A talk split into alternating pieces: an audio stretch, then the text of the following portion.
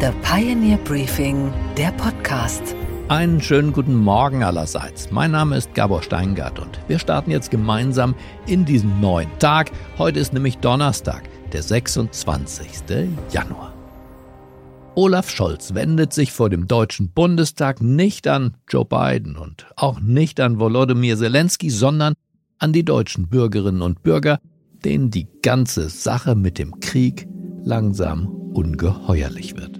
Es gibt in diesem Land viele Bürgerinnen und Bürger, die sich Sorgen machen, auch angesichts einer solchen Entscheidung und angesichts der Dimensionen, die diese Waffe mit sich bringt. Und deshalb möchte ich diesen Bürgerinnen und Bürgern hier und an dieser Stelle sagen, Vertrauen Sie mir, vertrauen Sie der Bundesregierung. Wir werden weiter, weil wir international abgestimmt handeln, sicherstellen, dass diese Unterstützung möglich ist, ohne dass die Risiken für unser Land darüber in eine falsche Richtung wachsen. Jetzt also doch, er will und er muss wahrscheinlich auch liefern Kampfpanzer vom Typ Leopard 2 A6 an die Ukraine und genauso wichtig, er muss auch liefern eine Erklärung für die Bevölkerung. Warum hat er so lange gezögert? Was sind die Gründe dafür? Im Bundestag rechtfertigt er also nicht nur seine Entscheidung, sondern eben auch die Art ihres Zustandekommens. Diese Langsamkeit des Olaf Scholz wird als Bedächtigkeit und Besonnenheit verkauft. Dabei gibt es für diese Dinge keine mathematischen Gewissheiten. Keiner kann einem erklären, wo genau die richtigen und die falschen Entscheidungen sind. Und deshalb ist es richtig, dass wir uns Stück für Stück vorangearbeitet haben. Es ist das einzige Prinzip, das in einer so gefährlichen Angelegenheit Sicherheit auch für Europa und Deutschland gewährleistet. Fakt ist, Deutschland liefert die Leopard-Panzer und zwar im Zweiklang mit den USA. Die Vereinigten Staaten liefern sogenannte Abrams-Panzer, 31 Stück, immerhin. So hatte es Scholz gewollt, weshalb er dann auch die Entscheidung, seine und die in Washington, als Erfolg wertet. Am Abend trat er dazu im ZDF auf. Nachrichtenchefin Anne Gellinek befragte ihn zum Eindruck des Zauderns, den ihm ja die Kritiker unterstellen. Trotzdem führen viele Verbündete das Wort Scholzing im Munde. Das hat sich ein britischer Historiker ausgedacht und es bedeutet so viel wie Unterstützung versprechen und sie dann aber doch verzögern. Erstmal ist das so, was wir gemacht haben. Das meiste, ich meine, Sie können ja gern sich mal umgucken und Sie haben das sicherlich auch mal dokumentiert. Die Übersetzung von Scholzing ist, Deutschland macht das meiste. Aber Olaf Scholz hat auch publizistische Freunde, die alles genauso sehen wie er Ulrike Herrmann zum Beispiel, Chefredakteurin der Taz. Sie zeigte sich bei Markus Lanz ganz begeistert vom Kanzler. Jetzt muss man mal sagen, nach dem, was man jetzt hört, hat Scholz wahrscheinlich genau dieses Ziel erreicht, indem die Amerikaner jetzt ihren Abrams-Kampfpanzer ebenfalls liefern. Und äh, das ist, wenn das stimmt, wissen wir ja nicht genau, ein sensationeller diplomatischer Erfolg. Und den kann man nicht... Finden Sie das wirklich? Ja, das finde ich wirklich. Auch aus der FDP kam Lob für Scholz, auch von der neuen Stimme des wehrhaften Liberalismus von Marie-Agnes Strack-Zimmermann. Herr Bundeskanzler, das war eine wirklich gute Nachricht, die heute auch bestätigt wurde von Ihnen, dass die Bundesregierung den Weg freigemacht hat, Leopard 2 Panzer an die Ukraine zu schicken. an der Stelle erlauben Sie mir auch Herrn Pistorius, dem neuen Verteidigungsminister, herzlich zu gratulieren. Ganz anders klingt das allerdings bei Sarah Wagenknecht. Sie war und ist eine Scholz-Gegnerin, jetzt erst recht. Auf YouTube macht sie seit Tagen mobil gegen die Lieferung von Kampfpanzern. Sie repräsentiert damit jene Deutschen, die Angst davor haben, in einen Krieg hineinzuschlittern. Wir werden immer mehr zur Kriegspartei, nicht nur völkerrechtlich, auch faktisch. Zumal es eben auch heißt, kurzfristig sind die modernen Leopardpanzer für die Ukraine nur einsetzbar, wenn wir eine deutsche Besatzung mitschicken. Aber vielleicht ist genau das, was einige wollen. Gern wird der Verweis auf längere Ausbildungszeiten ja mit dem Argument gekontert, die Ukrainer werden schon wissen, was sie brauchen. Und dazu muss man wohl sagen, ja, das weiß die ukrainische Führung offenbar ganz genau. Sie braucht den direkten Kriegseintritt der NATO. Fazit 1, für die Ukraine war das ein guter Tag. Fazit 2, auch unsere Beziehung zu Amerika hat eine neue Blüte erlebt. Fazit 3 allerdings werden nicht wir heute Morgen, sondern werden die Bürger später noch zu fällen haben. Ist dieser Kanzler besonnen oder ängstlich, lautet die Frage. Hilft er mit, diesen europäischen Krieg zu beenden oder geht's jetzt erst richtig los? Ihre Meinung dazu würde mich interessieren. Sprechen Sie uns auf den Pioneer Podcast Anrufbeantworter. Die Leitungen sind ab jetzt freigeschaltet.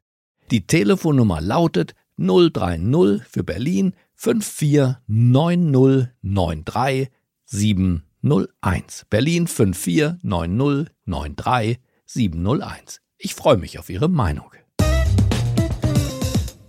Unsere weiteren Themen heute Morgen. Herbert Dies war bis vor kurzem der Vorstandsvorsitzende der Volkswagen AG und jetzt, jetzt hat er neue Pläne. Ja, ich würde gern die Solarhalbleiterindustrie, die Photovoltaik zurückbringen nach Europa. Der Solarstrom wird sich durchsetzen. Er ist sehr, sehr wettbewerbsfähig geworden mittlerweile. Wir sprechen gleich darüber. Außerdem, unsere Börsenreporterin Anne Schwedt an der Wall Street schaut auf die Zahlen von Tesla und IBM und auf den neuen Ärger für Google. Wir gedenken Lloyd Morissette, den Sie wahrscheinlich nicht kennen, aber seine beste Idee, die kennen Sie hundertprozentig. Und wir schauen auf Madonna, die auch mit 64 Jahren es immer wieder schafft, uns alle zu überraschen, demnächst auf Tournee in Deutschland.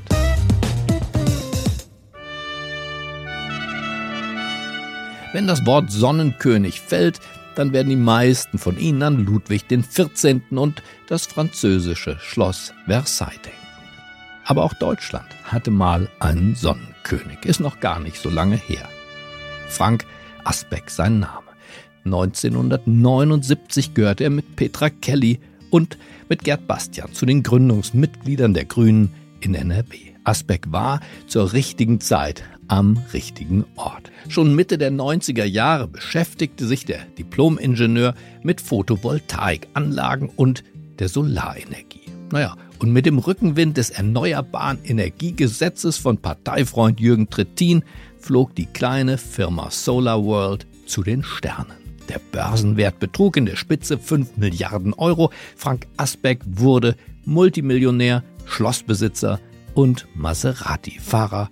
Klein konnte er nicht. Wir wollen äh, relativ schnell äh, die Nummer eins werden. Wir haben noch so einen Japaner vor uns, der uns noch ein bisschen ärgert, aber man braucht auch noch Herausforderungen. Wenn man dann faul auf dem Platz Nummer eins sitzt, das ist ja nicht mehr spannend. Also wir wollen Nummer eins in der Welt werden. Der Niedergang der Firma kam dann allerdings nicht wegen dem Konkurrenten aus Japan, sondern wegen der Konkurrenz aus China. Mit Dumpingpreisen rollte man damals den Weltmarkt auf. Diese Gefahr hatte Asbeck unterschätzt, wie der Ökonom Professor Justus Haukapp im Rückblick in der ARD feststellt. Zunächst mal war die Geschichte von SolarWorld natürlich ein fantastischer äh, Erfolg und was es dann versäumt hat, war eben stark auf Forschung und Innovation und Technologie zu setzen, sondern hat sich auf diesem Erfolg doch ausgeruht und äh, fett angesetzt und nicht erkannt, dass auch in anderen Teilen der Welt Konkurrenten heranwachsen. Am Ende ging beim Sonnenkönig das Licht aus. Deutschlands größter Solarhersteller SolarWorld hat heute offiziell Insolvenz angemeldet. Aber vielleicht kommt ja jetzt das Comeback für die europäische Solarindustrie 2.0. Einer, der daran glaubt, ist Herbert Dies. Der ehemalige CEO von VW hat dieses Geschäftsfeld als Zukunftsmarkt für Europa und auch für sich ausgemacht. Welche Hebel dafür allerdings noch umgelegt werden müssen, damit für die Solarenergie nochmal die Sonne aufgeht, hat er im Interview mit mir besprochen. Herbert Dies hält die Sonne bald schon für die dominante Energiequelle dieser Welt. Los geht's.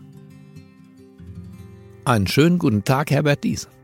Ja, grüß Sie, Gabor Steingart. Volkswagen ist abgehakt, würden Sie sagen, in Ihrem Kopf? Es spielt keine allzu große Rolle mehr, aber abgehakt kann man sich eh nicht sagen. Ich bleibe Volkswagen verbunden, verfolge natürlich Volkswagen. Ich finde, die machen das sehr gut. Das Vorstandsteam ist gut unterwegs. Volkswagen wird gute Ergebnisse abliefern, hat eine gute Strategie und ich bleibe Volkswagen verbunden. Haben Sie die Firma überfordert? Ja, man blickt ja nach sieben Jahren natürlich zurück äh, und sagt, was war gut. In Summe bin ich eigentlich ganz zufrieden mit der Zeit. Ich glaube, es war gut fürs Unternehmen und auch für mich war es eine großartige Zeit. Was ich mir vorwerfen lassen müsste, wahrscheinlich an einer Stelle, wäre genau das, dass man Volkswagen vielleicht überfordert. Nicht in der Summe, weil natürlich Porsche oder Audi sind andere Unternehmen, aber so die Konzernzentrale Volkswagen äh, vielleicht an der einen oder anderen Stelle, ja. Und das ist vielleicht auch die Chance. Blume hat ja an der einen oder anderen Stelle ein bisschen Tempo rausgenommen. Da ist wahrscheinlich sinnvoll. Man kann damit vielleicht mehr und schneller was erreichen. Wie fühlt sich das an? Die Sekunde, wo man aus vollem Lauf, volle Energie, sie haben all ihre Lebenskraft in diesem Moment jedenfalls, in diese Transformation äh, von Europas größtem Automobilkonzern gesteckt und dann ist auf einmal Schluss von einem Tag auf den anderen, Schreibtischräumen raus. Wie hat sich das angefühlt? Ja, das ging eigentlich sehr schnell mit neuen Themen. Man überlegt sich ja dann, was bedeutet es fürs Privatleben. Na, man zieht um. Ich bin äh, zurück nach München. Äh, war ganz begeistert, in München äh, zu erleben, dass dort wahnsinnig viel Startups unterwegs sind, viel Technik. An der Technischen Universität war ich die sich auch extrem entwickelt hat. Ich habe ja dort studiert, aber in den letzten sieben Jahren ist da wahnsinnig viel passiert. Ist einer der besten oder der, der wichtigsten Venture Capital Fonds entstanden an der TU München. Also München ist viel los und äh, dann haben sich auch äh, viele äh, Geschäftsfreunde, Kontakte gemeldet, die gerne was mit mir machen wollen. Und dann ist dieser Prozess des Sondierens, was macht man denn jetzt mit der verbleibenden äh, Zeit äh, und dem, dem, der Energie, die man hat, das hat mich schon beschäftigt in der Zeit und wird jetzt immer klarer. Und Sie haben ein neues Thema gefunden, muss man sagen. Deswegen sitzen wir beide hier im Studio. Sie haben ein großes neues Thema gefunden. Das Thema in einem Wort heißt Sonne. Die Sonne, die Solarenergie. Ja, ich würde gern die Solarhalbleiterindustrie, die Photovoltaik zurückbringen nach Europa. Die ist heute zu 90 Prozent in China investiert. Der Solarstrom wird sich durchsetzen. Er ist sehr, sehr wettbewerbsfähig geworden mittlerweile. Auch äh, zum Beispiel in Indien wettbewerbsfähig gegen Kohle. Kohlekraftwerke werden nicht mehr gebaut und man baut anstattdessen eben Solarkraftwerke. China baut schon noch Kohlekraftwerke, oder? Ja, aber auch nicht mehr viele. Der Zubau an neuen äh, Kraftwerken ist jetzt mittlerweile zu 70 Prozent Solar. Dann kommt Wind und noch ein bisschen Gas und äh, Kohle wird zugebaut, aber Gott sei Dank sehr stark abnehmend. Und in dem Maß, wo Solar noch wettbewerbsfähiger wird, wird es ganz verschwinden. Sie sagen, Solar wird die dominante Energieform dieser Welt werden? Ich glaube schon, weil sie einfach äh, unglaublich wirtschaftlich ist, unglaublich wettbewerbsfähig ist. Solarenergie in Indien wird mittlerweile für eineinhalb, äh, ein Cent pro Kilowattstunde produziert. In sonnenreichen Gebieten ist es natürlich leichter als jetzt in unseren Breiten. Aber Solar wird sich durchsetzen, auch durch weitere Skalierung.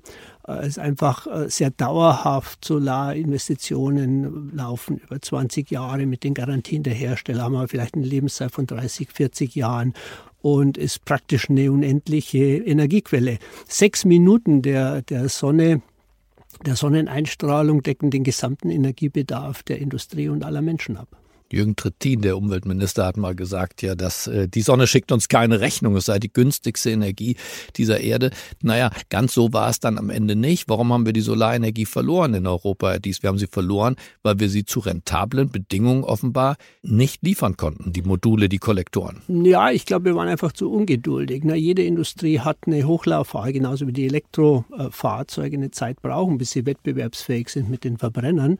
So war das auch bei den Solarzellen. Aber China hat es eben dann geschafft, was Europa nicht geschafft hat, nämlich dieses Thema Cost Parity mit dem Grid äh, herzustellen. Also im Prinzip Solarstrom ohne Subvention wettbewerbsfähig zu bekommen. Das hat China geschafft. Durch, ohne Subvention? Durch, mit hohen Subventionen und aber auch mit großen Incentive-Programmen auf der Absatzseite, die wir in Europa auch hatten. Aber die größte, der größte Markt für Solarkollektoren war über, ja, über ein Jahrzehnt, kann man jetzt sagen, eben China. Heute noch 40 Prozent der Investitionen. Und China hat es eben geschafft, mit einem starken Inlandsmarkt eine starke Industrie aufzubauen, die jetzt eben weltweit sehr, sehr wettbewerbsfähig ist, aber immer noch subventioniert wird. Und wie kommen wir da jetzt wieder zurück ins Spiel? Wir sind fast raus aus dem Spiel als Europäer, nicht nur als Deutsche. Und Sie sagen, das ist ein Fehler, ein strategischer, ein industriepolitischer Fehler und wir holen Solar zurück. Ich finde, wir sollten Solar zurückholen. Solar wird eine dominante Technologie sein in den nächsten Jahrzehnten, unglaublich wettbewerbsfähig. Und äh, wir sollten nicht zu 90, 100 Prozent von China oder von den USA in dieser Technologie abhängig sein. Wir sollten es zurückholen. Ich glaube, wir können wettbewerbsfähig sein. Wir haben eine äh, sehr äh, wettbewerbsfähige Forschungslandschaft. Fraunhofer hat ein Forschungsinstitut mit 1500 Mitarbeitern. Wir haben immer noch Werkzeugmaschinenindustrie, also die Ausrüster der chinesischen Fabriken. Da kommen einige aus Deutschland, aus Europa. Also wir haben noch eine Basis. Wir haben kleinere Hersteller. Aber es bedarf eines großen Programms und es bedarf auch noch äh, politischer Maßnahmen, um so eine Industrie wieder zum Leben zu erwecken hier. Wenn Sie sich mit so einem großen Thema befasst, dann tun Sie das ja nicht nur als Evangelist der Solarenergie, sondern Sie, Sie sind auch jemand, der dann ins Managen, ins Machen äh, kommen möchte. Sie haben ein paar Firmen und Interessenten zusammengesammelt. Erzählen Sie uns mehr darüber, was steckt ökonomisch hinter Ihrer Idee der Exploration der, der Solarenergie? Naja, wir werden hier in Europa rund 80 äh, Gigawatt äh, investieren pro Jahr in den nächsten Jahren, die da kommen. Die gibt es heute auf dem Weltmarkt. Im Für Prinzip Solar. Nicht. 80. Für Solar. 80 Gigawatt äh, werden pro Jahr installiert werden und heute gibt es dafür keine Kapazitäten hier. Und ich glaube schon, dass es ein Anliegen sein muss, in Europa zumindest sich zu 25, 30 Prozent, vielleicht zu 50 Prozent selbst zu versorgen mit der Technologie, die ja im Prinzip bekannt ist. Sie ist in Europa entwickelt. Ne? Solarzellen äh, haben hier ihren Ursprung. Aber wir haben eben die Industrialisierung aus der Hand gegeben. Die ist nach China abgewandert und mein Ziel wird es sein, jetzt zumindest für 20 Gigawatt wieder hier in Europa zu investieren. Das heißt, durch Fabriken die gesamte Wertschöpfung, Fabriken zu bauen. Durch die gesamte Wertschöpfungskette Polysilizium, da gibt es noch starke Spieler hier, zum Beispiel die Firma Wacker äh, in Burghausen in Bayern ist ein, ist ein weltweit relevanter Spieler, aber dann das Ziehen der Ingots, also dieser Einkristalle, das Schneiden in Wafer, äh, solche Fabriken müssen hier investiert werden und dann letztlich die Halbleiterfabriken und die Modulfabriken, um dann die Dachmodule zu schaffen. Wer ist da Ihr Partner? Ja, wir sprechen erstmal mit allen Playern, die wir hier in Europa haben, aber auch mit den Chinesen, die heute die Fertigungstechnik natürlich dort dominieren. Und wir versuchen da draußen ein Paket zu schnüren. Das ist dann erlaubt mit den geeigneten Investitionen, mit Joint Ventures, mit chinesischen Unternehmen, mit den lokalen Unternehmen, einfach eine wettbewerbsfähige Industrie aufzubauen. Wie viel Investmentsumme würden Sie da kalkulieren, um diese 20 Gigawatt ja. zu installieren pro Jahr. Ja. 20 Gigawatt pro Jahr, ja. das sind ja was mehrere. Etwa, was etwa im 25, 25 Prozent des europäischen Bedarfs wäre. Und wie viele Fabriken? Das ist dann abhängig von den unterschiedlichen Fertigungsstufen. Also wäre eine große Fabrik für Polysilizium und dann vielleicht äh, zwei Fabriken für äh, das Thema Wafer, Ingots und vielleicht vier Halbleiterfabriken. Also es sind schon dann 15, 20 Werke, die wir hier installieren würden und in Summe sicherlich ein Investitionsvolumen von 10 bis 20 Milliarden. Ich nehme an, dass Sie bei VW nicht als armer Mann rausgekommen sind, aber 15 bis 20 Milliarden schwer sind sie nicht. Also woher kommt das Geld, Herr Dies? Der Markt ist, glaube ich, offensichtlich. Die Technik ist vorhanden, der Bedarf ist da. Äh, man braucht jetzt Marktbedingungen in Europa, die es erlauben zu investieren. Die haben wir heute nicht. Heute ist Europa ungeschützt gegenüber subventionierte Produkte aus den USA, aus China oder aus Indien. Das heißt, man muss, man braucht Rahmenbedingungen dafür, aber dann kann natürlich aus diesen 20 Gigawatt ein sehr ertragsstarkes Geschäft werden. Ähnlich wie Batterien, ne, wo wir auch ähnlich hohe Subventions Summen sehen und auch ähnlich hohe Bedarfe, Investitionsbedarfe sehen, wird es sicherlich finanziert werden, wenn es dafür einen Business Case gibt. Das heißt aber, Subventionen, nennen wir es ruhig so, wären nötig, ein Stück weit Industriepolitik, um diesen verloren gegangenen Fabrikwald wieder aufzuforsten. Definitiv. Wenn man die Rahmenbedingungen dafür nicht schafft, wird es in Europa nicht entstehen, weil auch heute die Halbleiter aus China, äh, die Photovoltaik aus China immer noch mit fünf bis zehn Prozent subventioniert ist. In Indien ist mit fünf Prozent subventioniert. Amerika subventioniert jetzt in Zukunft mit Steuererleichterungen bis zu 20 Prozent. Also man kann in Europa keine Industrie aufbauen, wenn die Grenzen völlig offen sind. Und Ihre Rolle dabei wird die sein von wem? Einem, einem Antreiber oder auch die eines operativ tätigen CEOs? Ja, das, äh, das geht jetzt an der Stelle noch zu weit. Erstmal versuche ich das Projekt voranzubringen und man wird sich dann zu gegebener Zeit über, über die Rollen einigen. Hat das Projekt einen Namen? Ich habe es mal Eurosolar genannt. Ich habe aber nicht geprüft, ob das wirklich ein Begriff ist, der geschützt ist. Aber es wird irgendwie Europa Solar heißen.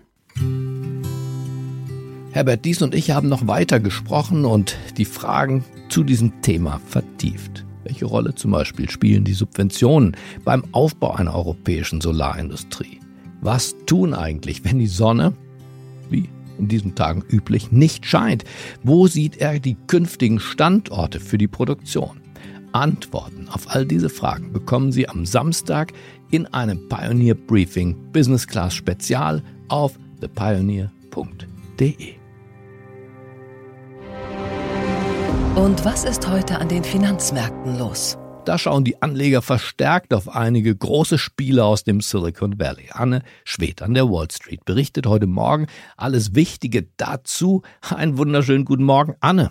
Guten Morgen, Gabor. Tesla und IBM haben ja neue Zahlen veröffentlicht. Anne, wie lief das letzte Quartal? Also kurz gesagt, bei Tesla mega und bei IBM nicht so doll. Tesla konnte nämlich trotz Inflation, Lieferkettenproblemen und der generell angespannten wirtschaftlichen Lage in 2022 so viel verdienen wie noch nie zuvor. Im ganzen Jahr gab es gegenüber dem Vorjahr einen Gewinnplus von 128 Prozent. Die Umsätze konnten um 51 Prozent gesteigert werden. Und jetzt nur auf letzte Quartal geschaut, da gab es einen Plus beim Gewinn von 59 Prozent und einen Umsatzplus von 37 Prozent. Damit konnten echt alle Analystenerwartungen übertroffen werden. Und auch beim Ausblick ist Tesla optimistisch. In diesem Jahr soll die Produktion weiter ausgebaut werden und es soll ein Jahreswachstum von 50 Prozent geben. Die Anleger hier an der Wall Street freut es natürlich. Die Tesla-Aktie konnte nachbörslich um 5,5 Prozent zulegen und es sei ihnen auch gegönnt. Die Aktie war ja letztes Jahr wegen der ganzen Eskapaden von Elon Musk rund um Twitter um 56 Prozent eingebrochen. Bei IBM sah es nicht so super aus. Da gab es im Prinzip nicht wirklich Wachstum beim Umsatz. Der Gewinn ging aber immerhin um 17 Prozent nach oben. Das lag vor allem am Cloud-Geschäft. Da ging die Umsätze um 11 Prozent nach oben. IBM will sich jetzt deshalb auch stärker auf dieses Geschäft konzentrieren. Zusammen mit den Zahlen gab IBM aber auch noch bekannt, jetzt ebenfalls Mitarbeiter zu entlassen. Ungefähr 3900 Jobs sollen abgebaut werden, also rund 1,5 Prozent der weltweiten Mitarbeiter. In Bereichen, die wachsen, sollen aber wieder neue Leute eingestellt werden. Die Anleger waren aber trotzdem nicht so happy. Die Aktie fiel nachbörslich um 2 Prozent. Google, Anne, bekommt ja jetzt Ärger mit dem Weißen Haus. Die amerikanische Regierung verklagt den Tech-Riesen. Sag uns, worum geht es da genau und was sagen die Investoren eigentlich dazu? Ja, es geht da ums Wettbewerbsrecht. Also im Prinzip findet die US-Regierung, dass Google zu groß wird und das ist unfair für andere Wettbewerber. Konkret geht es da um den Online-Werbemarkt. Das Justizministerium will deshalb, dass der Geschäftsbereich von Google zerschlagen wird und zwar der, wo die Anzeigentechnologie sitzt. Google habe zu illegalen Methoden Methoden gegriffen, um jede Bedrohung für die eigene Dominanz als Online-Werbemarkt aus dem Weg zu räumen, heißt es da in der Klage. Unter anderem habe Google potenzielle Rivalen frühzeitig aufgekauft, heißt es außerdem in dem Vorwurf. Google hat sich verteidigt und hat gesagt, die Regierung versuche, Gewinner und Verlierer im hart umkämpften Sektor der Werbetechnologie zu bestimmen. Die Klage kam jetzt tatsächlich nicht wirklich überraschend. Google hatte im Sommer schon angeboten, diese Werbetechnologiesparte auszulagern, allerdings immer noch unter der Dachmarke Alphabet. Und das reichte der Regierung nicht, deshalb jetzt die Klage. Und auch mehrere Staaten haben sich der Klage angeschlossen, darunter sogar auch Kalifornien, wo Google ja seinen Hauptsitz hat. Google hofft jetzt darauf, dass die Klage aber vor Gericht abgewiesen wird. Die Anleger hier an der Wall Street sind natürlich aber nicht begeistert. Die Aktie schloss mit einem Minus von 2,5 Prozent. Okay, Gabor, und was hat dich heute Morgen wirklich überrascht? Na, dass die Idee der Sesamstraße durch eine TV-Werbung entstanden ist.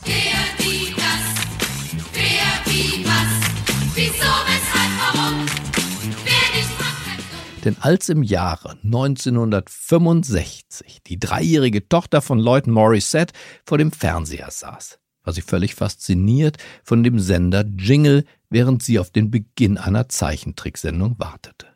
So kam dem Psychologen, Vater und Lehrer die Idee, warum diese Faszination nicht nutzen und auch Wissen über das Fernsehen vermitteln. Die Sesame Street, wie es auf Englisch heißt, war geboren. Nun ist der Erfinder Lloyd Morissette im Alter von 93 Jahren gestorben. Doch die Sesamstraße, wie wir sie nennen, und ihre schrillen, bunten, lauten Figuren, sie leben weiter, treu nach dem Motto, es ist okay, anders zu sein. Das Traumduo Ernie und Bert ist ein gutes Beispiel dafür, der eine vorlaut, der andere ein wenig schrullig.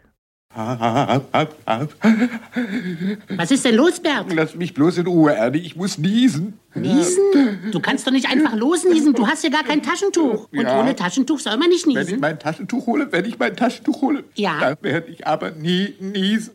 Oder das blaue Krümelmonster, das jede Gelegenheit nutzt, um an Kekse zu kommen. Oh, hier, guck mal, dieser Vollkornkeks, der ist für mich wichtig. Er bedeutet mir unheimlich viel. Die Sesamstraße hat erst in diesem Monat ihr 50. Jubiläum gefeiert. Sie gilt als die bekannteste Kindersendung der Welt. Und ich finde, diesen Status gilt es zu halten, damit unsere Kinder, Nichten, Neffen, Enkel, Urenkel eben auch noch in den Genuss dieser außergewöhnlichen Sendung kommen. Und was, Gabor, geht eigentlich gar nicht?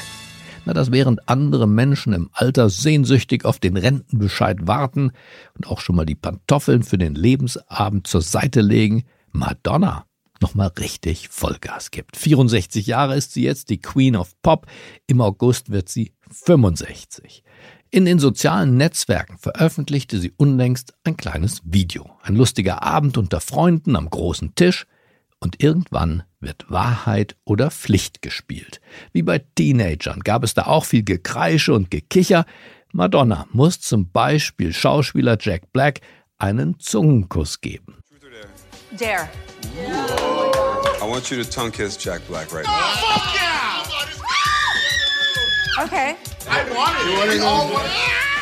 Irgendwann, aber gegen Ende des Spiels, nimmt eine der anwesenden Freundinnen Madonna, nicht ganz regelkonform, in die Pflicht. Sie soll nochmal eine Welttournee machen und die größten Hits aus den vergangenen 40 Jahren ihrer Karriere nochmal spielen.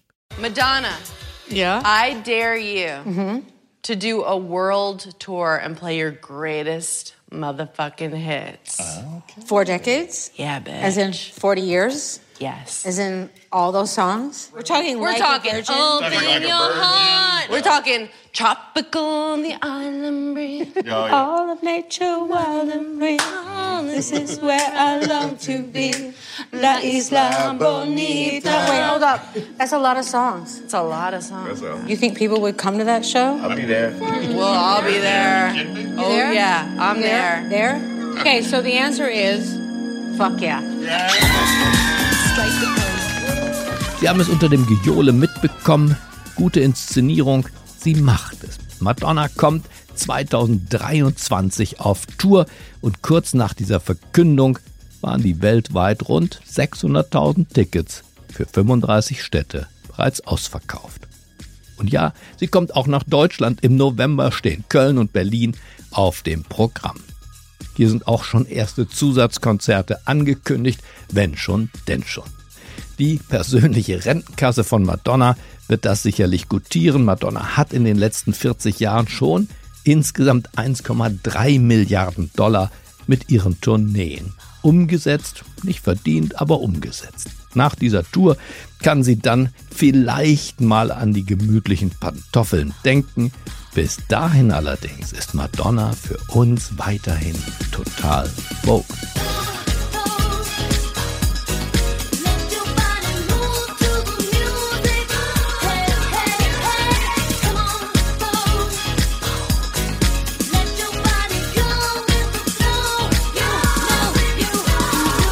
Ich wünsche Ihnen jetzt einen schwungvollen Start in diesen neuen Tag. Bleiben Sie mir gewogen. Was Madonna kann, können wir auch. Es grüßt Sie auf das Herzlichste. Ihr Gabor Steingart.